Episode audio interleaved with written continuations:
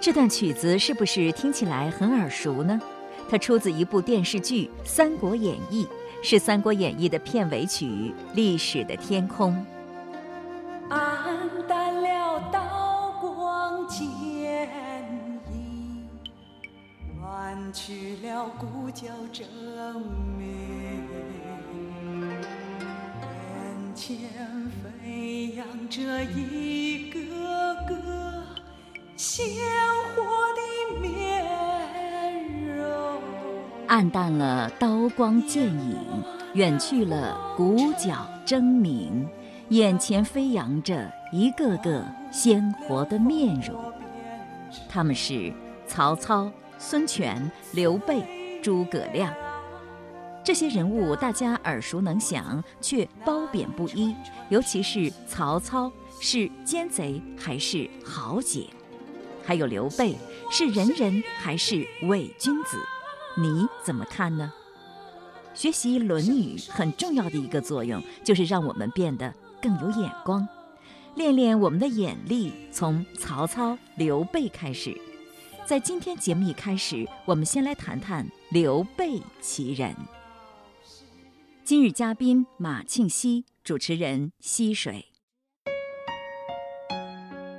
马庆西，山东省实验中学语文教师，对中国传统文化经典有着深入的研究和体验，深入机关、学校、社区进行讲座数百场。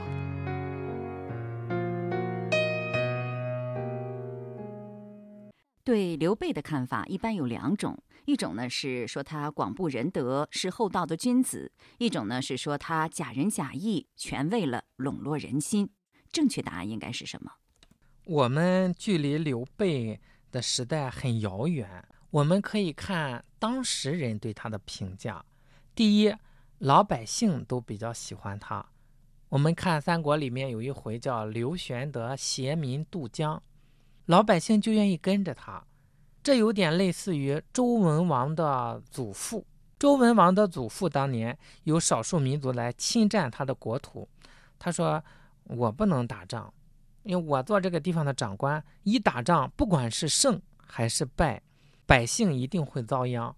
我作为他们的父母官，我应该让他们得到好处，而不能给他们带来灾难。所以他就自己偷偷的跑了，跑到岐山之下，在这里待了三年，又成为一个国家，改国号为周，就是四方的人都自动的到这里来。听说他这样好。我们看到百姓自愿跟着刘备走，证明当时的百姓是很认可他的。如果说百姓们的见识还是有限，那我们看当时聪明的人都跟着他，哎，很智慧的人，最智慧的是诸葛亮，哎，他愿意选择和刘备在一起做这个事情。包括世外高人司马徽推荐的时候，像徐庶、诸葛亮这些人，他没有推荐给曹操，没有推荐给孙权。而是推荐给了刘备，说明在这些人眼里，刘备也是值得信赖的。要说我们评价，咱不敢谈，因为我们对那个历史没有经历过。刘备和曹操又属于争议比较大的人物。实际上，争议大不是古代的事，在古代几乎没有争议，争议是现代。呃，有一些人觉着曹操也挺好啊，呃，刘备也有不好的方面。这样来说是还算是客观的，因为刘备也不是完美的人，也不是圣人，他必然有弱点。但是如果全面的否定说他是伪君子，我觉着这还有待于考证。那岂不是说诸葛亮、司马徽、徐庶这些当时公认的绝顶聪明的人都是伪君子吗？那百姓那更是傻百姓了。呃，这个说法也有待于商榷。这个是优点还是缺点，不能以我们个人的观念来衡量，而要以时代的、历史的、道德的，当时有一个公共的标准，包括我们现在也有一个公共的道德标准来衡量。我想大家会心平气和的接受。您刚才说了，评价刘备这个人以及评价曹操这个人，在古代都是有公论的，也是有定论的。是怎么到了现在，这两个人物却引起了这么大的争议呢？褒贬不一，众说纷纭，这是怎么回事呢？在古代的时候，像在《三国演义》这个书出来之前，那是作为史书存在的。能看史书的人，一般都是知识层面比较高，他们对古人的评价是很客观的，他们也有这个高度，有这个眼光，那么他们的评论不会出现太大的差距。《三国演义》在它成书之前，可能在民间以评书的方式就存在着，听评书的就是参差不齐的市井的人。因为他理解不了这个高度，有的时候他就会自己这样评论评论，那样评论评论，慢慢的发展到现在更普及了。尤其是电视一播放，大家都看，每个人因为自己层次的不一样，他就理解的这些人物不一样，所以就出现了好多争议。对刘备其人，您怎么看呢？对刘备的印象，您是怎么产生的呢？您同意马老师的看法吗？刘备生活的年代距今已经快两千年了，让刘备的故事流传下来的有正史、野史，还有演义、评书、相声、电视剧。日久天长，口耳相传，他的面容已经渐渐模糊，甚至变了模样。要想看到真相，需要拂去历史的尘埃，也需要我们眼明心亮。由对刘备的误传。误判，您会联想到什么吗？好，下面闲言少叙，今天让我们来学一学这一句。子贡曰：“贫而无产，富而无骄，何如？”子曰：“可也。未若贫而乐，富而好礼者也。”子贡曰：“诗云。”如切如磋，如琢如磨，其斯之谓与？子曰：次也。始可与言师已矣。告诸往而知来者。这句话比较长，我们先来一句一句的翻译一下。子贡曰：“贫而无产，富而无骄，何如？”子曰：“可也。”首先，您把这句话先解释一下。这一句话就是我们看到的字面的意思，很简单，就是如果一个人他很贫寒，这个时候不要去谄媚别人；如果是他很富有，也不要骄傲。怎么样呢？这是子贡向老师提的问题。夫子回答：“可以，就是也不错，这个意思，不是。”特别的肯定推崇，只是说也不错，也不错。哎，谄媚就是满脸的堆笑，满嘴的应承，点头哈腰的那样一种巴结的样子，是吧？这还是外在的形式上，一般从内心就有一种想着怎么去谄媚、去迎合，就先不自信，和对方先不对等。就是我感觉人穷了，或者是地位比面对的人低的时候，就特别容易有这种谄媚的心理。所谓人穷志短。为什么人穷了就容易底气不足呢？因为他内心不够充实，他以地位和财富来作为衡量的标准。那么在财富少的时候，必然的就容易有谄媚；呃，如果财富多或者是地位高，那么他自然的就容易产生交集，因为他是通过财富和地位来支撑自己的内心。反而，如果一个人，不通过这个来支撑自己，而是通过道德学问的修养。那孟子讲他内在很充实，这个时候钱多钱少、位高位低，他都忽略掉，这个时候就不足以对他的内心构成一种影响。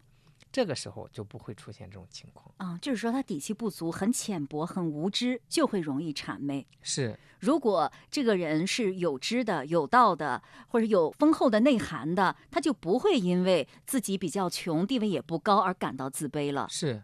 不过官场上有一句话就是。不跑不送，降级使用啊！只跑不送，原地不动。我们知道现在都有这样一句话啊。嗯，如果不谄媚的话，不巴结的话，恐怕自己就会没有升迁的希望了。那这时候那怎么办呢？我觉着这种说法有这种可能性，也不能说就是不跑不送就彻底的不能升官，可能是暂时不能升。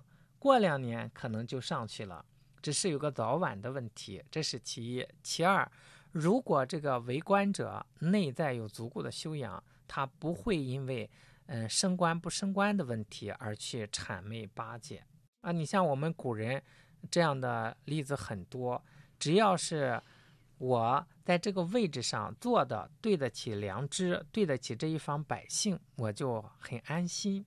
古人讲叫素富贵行乎富贵，素贫贱行乎贫贱。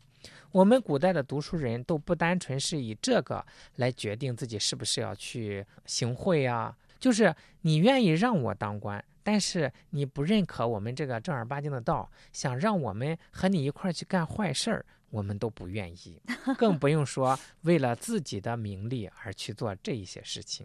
所以，如果是这样一种表现，贫而产的话，用这样的态度来面对其他人，内心会很纠结哈，非常患得患失，每天的日子会过得非常的不痛快，因为要看别人脸色嘛。实际上呢，对方可能根本就没有这个意思，但是他心里先有了，就事事往这上面靠，就过得格外的忧愁局促，所以这叫小人长戚戚。再说说“富而无骄”这句话。我觉得人很容易有的一种状态就是富而骄，是吧？人一在有钱了之后，就比较容易产生这样一种傲慢的状态。是，实际上这个贫而产和富而骄是一样的心理。贫而产的人富了之后啊，一般都会骄；富而骄的人贫了之后啊，有的时候就会馋。而真正想做到富而无骄，也是内在的境界很高，钱财不足以动摇我的内心，我根本不在乎。有固然是很好，我可以用在更应该用的地方；没有也无所谓。只有这样的人才能做到贫而无产，富而无骄。啊，其实这两种状态产生的原因都是一致的，哎，一样的心理，都是以外在的财富或者是地位来支撑自己。我觉得实际上贫而产，富而骄都是很常见的现象。之所以子贡问这个问题，我觉得其实这两点一点都不容易做到。我还有一点，子贡属于富而不骄，所以他问问老师，这个境界是不是很好啦？我觉得做到这两点其实已经挺不容易了啊！是，所以孔子是认可的，因为这是他和子贡的对话，以子贡的资质，完全可以再往上进一步。所以他说，这仅仅是可，相当不错了，已经。那要仔细分析，我们就结合着下一句，他说：“未若贫而乐，富而好礼者也。”我们看贫而无产，富而无骄，在。修养当中还属于消极的，我贫，但是我不去谄媚别人。但是有一种人，我不去谄媚别人，但是我也不快乐，我也有怨气。哦，您还觉得他很难得吗？哦，那就不了，是吧？是。所以这是圣人更高明的地方，一定是贫，但是很安于这个，甚至是在贫当中还能进一步修学，体会到学到的快乐，所以叫贫而乐。最典型的代表就是颜回。你说这个乐在这里是快乐的意思，还是乐道的意思呀？乐道这个乐也是快乐，因为学道而快乐。一般人贫他不快乐，那他居然贫还很快乐，这个快乐是哪里来的呢？是他的心别有寄托，寄托在求学上，在学道的过程当中体会到了。我们讲西方的哲学也讲，啊这一些。宇宙的本体啊，人生的本源，探讨自然的一些规律，人类社会发展的一些规律。用我们现在的名词来说，可能是这些方面，他弄明白了，他不迷惑。哎呀，所以他内心有一种喜悦。我明明了了，我活得很明白。你像刚才讲到了哈，贫穷而快乐是一种更高的境界，还有富而不骄，我觉得也不错了。那么富而不骄，他还有什么不快乐的地方吗？啊，他富而不骄，他只是不骄横，但是他富了，他也不管别人，他也很冷漠，他就不如富而好礼，是主动去做一些事情。那好礼是主动去做一些事情吗？是这个意思吗？好礼，我喜欢礼乐。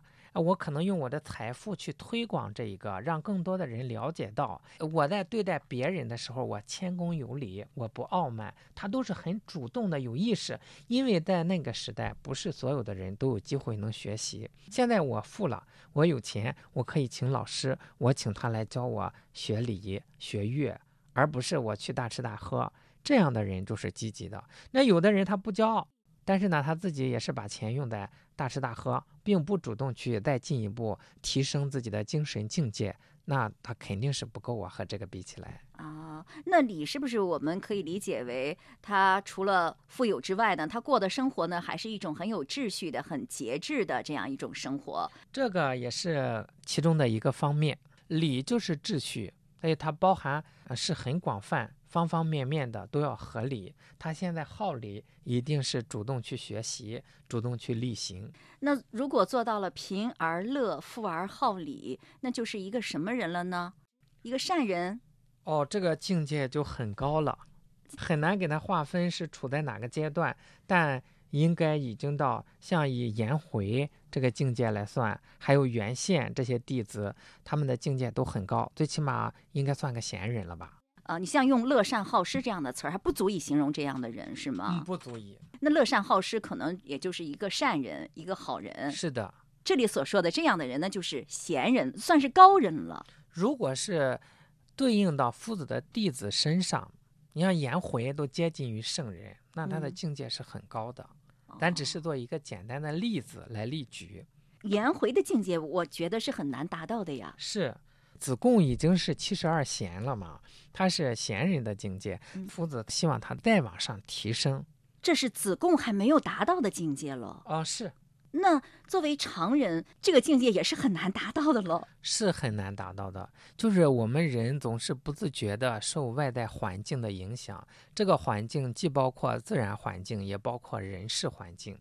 有的时候我们处在了富与贵的这个环境里面，不自觉的，嗯，就有一点点的骄矜之气起来。有些时候我们都觉着我们已经做的很有理了，内心你仔细反思一下，可能还有那种习惯在。都不知不觉了，所以要做到富而好礼，要做到富而好礼，一定是超越了富而无骄这个境界，再往上走的。所以能战胜自己，能让自己的心不被环境所带动，这个很难得。那贫而乐和富而好礼相比，哪个境界更高一些呢？这两个的境界都很高，我们无法比较。为什么呢？是贫而乐是一种人，贫他天生处在贫的位置上，富是他天生就是处在富的位置上。如果我们说贫而乐，一般人觉着可能高于富而好礼，也未必。有的人他贫而乐，富了他可能反倒有烦恼。他不一定能经得起诱惑，应该是这个人做到：如果贫他能乐，如果富他能好礼，既经得起逆境的考验，又经得起顺境的考验，这样才是真经。我觉得人在自我修养方面真的是没有止境的。是，所以子贡就想起了《诗经》里的话：“如切，如磋，如琢，如磨。”就像这种象牙的器具、玉器，要不断的切磋打磨，这样来做。他引用说，《诗经》里有这样一句话：“如切，如磋，如琢，如磨，其斯之谓于。”那就是这个意思吧？就是人的修养要不断的打磨提升。我原来觉着贫而无谄，富而无骄这个境界很高了，现在您一说，哦，原来还不够。还要做到贫而乐，富而好礼，就好比不断的打磨这个玉石一样。所以夫子就很高兴，说：“哎呀，赐子贡叫端木赐嘛，可以和你谈诗了。要不断的自我修养，不断的哎让自己得到提高，是不断的反省。用曾子的那句话说，就是“吾日三省吾身”，是，才能达到贫而乐、富而好礼嗯，啊！而且贫而乐、富而好礼，它的境界也是有不同的，是吗？是要达到彻底究竟，对他乐到什么程度还是有 区别的。好难啊！不过也好有意思，我觉得哈。嗯，嗯、那接下来孔子夸奖他了。次也，时可与言师已矣，告诸往而知来者，给大家解释一下。就是说现在可以和你谈《诗经》了，告诉你过去的，你知道未来的，就是类似于我跟你说一点，你知道三点了，能举一反三了，就学《诗经》不是死板了，能灵活的运用，而且能落实到自己的行动当中了。告诸往而知来者。这个诸往，呢就指的前面说的那句话了啊，吗这个“诸”是个尖词，就是相当于之于告之于往。我把过去的事情告诉你，你就会推测后面的事情。就意思就是我告诉你这一点，哎，你能应到那一点上。哎，我们学了《诗经》，有如切如磋，如琢如磨，做玉器，做象牙器具是这样。那么我们做人也是这样，嗯它都能延伸过来。这就是《诗经》的用意所在。《诗经》讲父比性嘛，这个性就是我不说我自己修养，我说这个玉石要使劲的打磨，使劲的打磨，你就应该想到哦，做人也应该这样。这就是先言他物。先说个别的，表面上说星星说月亮，实际上大家一看就知道，明眼人都知道哦，说的是什么。所以叫温柔敦厚，哎，就是很委婉的、很厚道的来说这些事情。那这句话整体上来看，是不是可以分为两部分？第一部分更重要些吗？嗯，不用，这就是一个整体，是就是师徒对话这么一个场景。但是人们往往理解前面那句话还容易一点，后面就搞不懂是什么意思了。但是你这么一解释，有一点整体感了。那这句话是不是就是要告诉我们的是一种应有的生活状态？如果贫穷呢，就应该贫而无产，而且进一步来讲还要贫而乐；如果富有呢，应该是富而无骄。那么再进一步的话，就应该是富而好礼。您说的这个次第非常好，由浅入深，不是一下子拔到就要贫而乐、富而好礼，这让我们普通人做起来有信心。那如果做到这样，不管贫穷还是富有，哈，那过的日子都是一样的。嗯，很开心。其实不管是富有还是贫穷，我们完全都可以做到一样的快乐。是那么有区别的话，就是人看待他的态度有不同。区别在哪里呢？是我财富少，地位低，我可能能做的好事有限。如果我地位高，财富多，可能做的好事要更多一些，对别人来说好处更多一些。哦但是那一些不是自己刻意追求的，也不是自己能做得了主的。我们所能做的就是修养好自己，保住自己这种快乐。只有我们快乐了，才能感染身边的人。慢慢的，人家就向我们学习，哎，为什么可以做到这一点？那么他就会跟我们一起学习我们所学习的东西。嗯，所以贫穷的人也不用特别着急哈，哎，对这个富有也不用汲汲于求是啊。在这里呢，呃，还可以呃跟大家谈一谈，就是有人觉着我们儒家好像特别喜欢贫寒，好像有一点点仇富。可是我们翻遍了《论语》，会发现并没有。夫子就说了：“你如果贫，你就要无产，然后呢，通过学习体会到这种快乐；如果富有，先要无骄，然后要好礼，他都是认可的。你的出身是什么样子，你要安于这个样子就行了，并没有看到我们说是仇富。曾经我的学生就问过我这个问题，他说在参加北京大学自主招生考试的时候。”就出了这样一道题，说中国人有仇富的这个心理，你怎么看？嗯，学生就说，我觉着确实是有，可是呢，我感觉如果是批判这种心理，批判这些百姓不大合适。但是我不批判吧，我觉着确实是有。他说：“老师，你说怎么办？”我就给他讲，我说：“如果周总理他有钱了，你会仇视他吗？”他说不会。我说如果袁隆平先生有钱了，那个时候正好，嗯，大家都很熟悉袁隆平先生。他说不会。那我说你看，你并没有仇富。然后我又举，我说如果是现在我们的总理是秦桧儿，他有钱，你仇恨吗？他说仇 恨。我说对了，我们古人不仇富，有一个词叫为富不仁，我们仇的是那种不仁。哦，学生立马就恍然大悟。所以，我们有的时候对这些似是而非的东西，一定要细细的思考。那这句话，孔子是要告诉我们，人要有一种更高的修养，要不断的追求更高的境界吗？是，有这个层面在里面。那还是告诉我们，人要获得一种比较快乐的生活，应该怎么做呢？都有。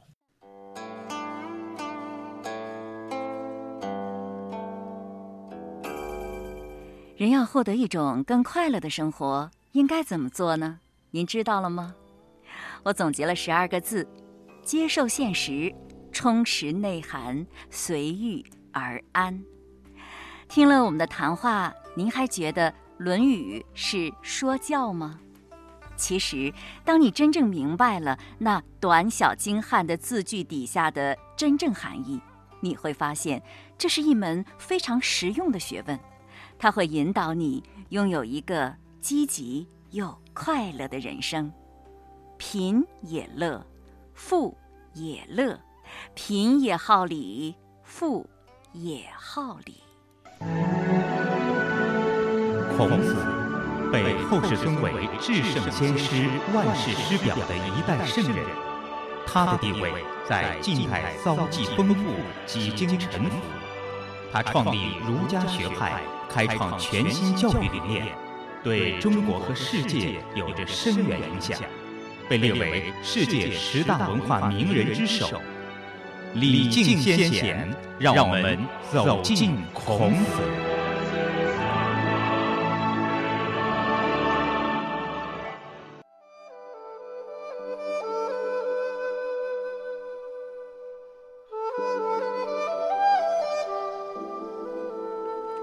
在这句话当中，有几个字很重要，这就是。如切如磋，如琢如磨。这个句子出自《诗经》，原文是“有匪君子，如切如磋，如琢如磨”，赞美了一位无论仪表还是道德都非常出众的杰出人物。他就是当时周朝诸侯国之一魏国的国君魏武公。他是一代明君。百姓都特别的拥戴他，还写了诗赞美他。他是怎么做到的呢？用这句话来解释，就是切磋琢磨。用一个现代的词儿，就是工匠精神。对工作精益求精，从不懈怠；对自己不断完善，从不停止。切磋琢磨的原意是把玉石、象牙、木头，通过一系列的切割、雕琢、打磨的工序，把简陋的原材料打造成高级工艺品的过程。经历了这个过程，那些石头、木头、骨头就不再是原来粗陋的原材料了，它们的价值倍增，升华成了富有价值的艺术品。一个人的塑造也要这样，在经过不断的切磋琢磨，也就是学习、反省、历练之后，人的价值就会千百万倍的增长。这是一个让庸才变成人才，让普通人变成尊贵的人的过程。这样的人会因为拥有内涵而坚定达观，也会因为富有价值。而获得人生的出路。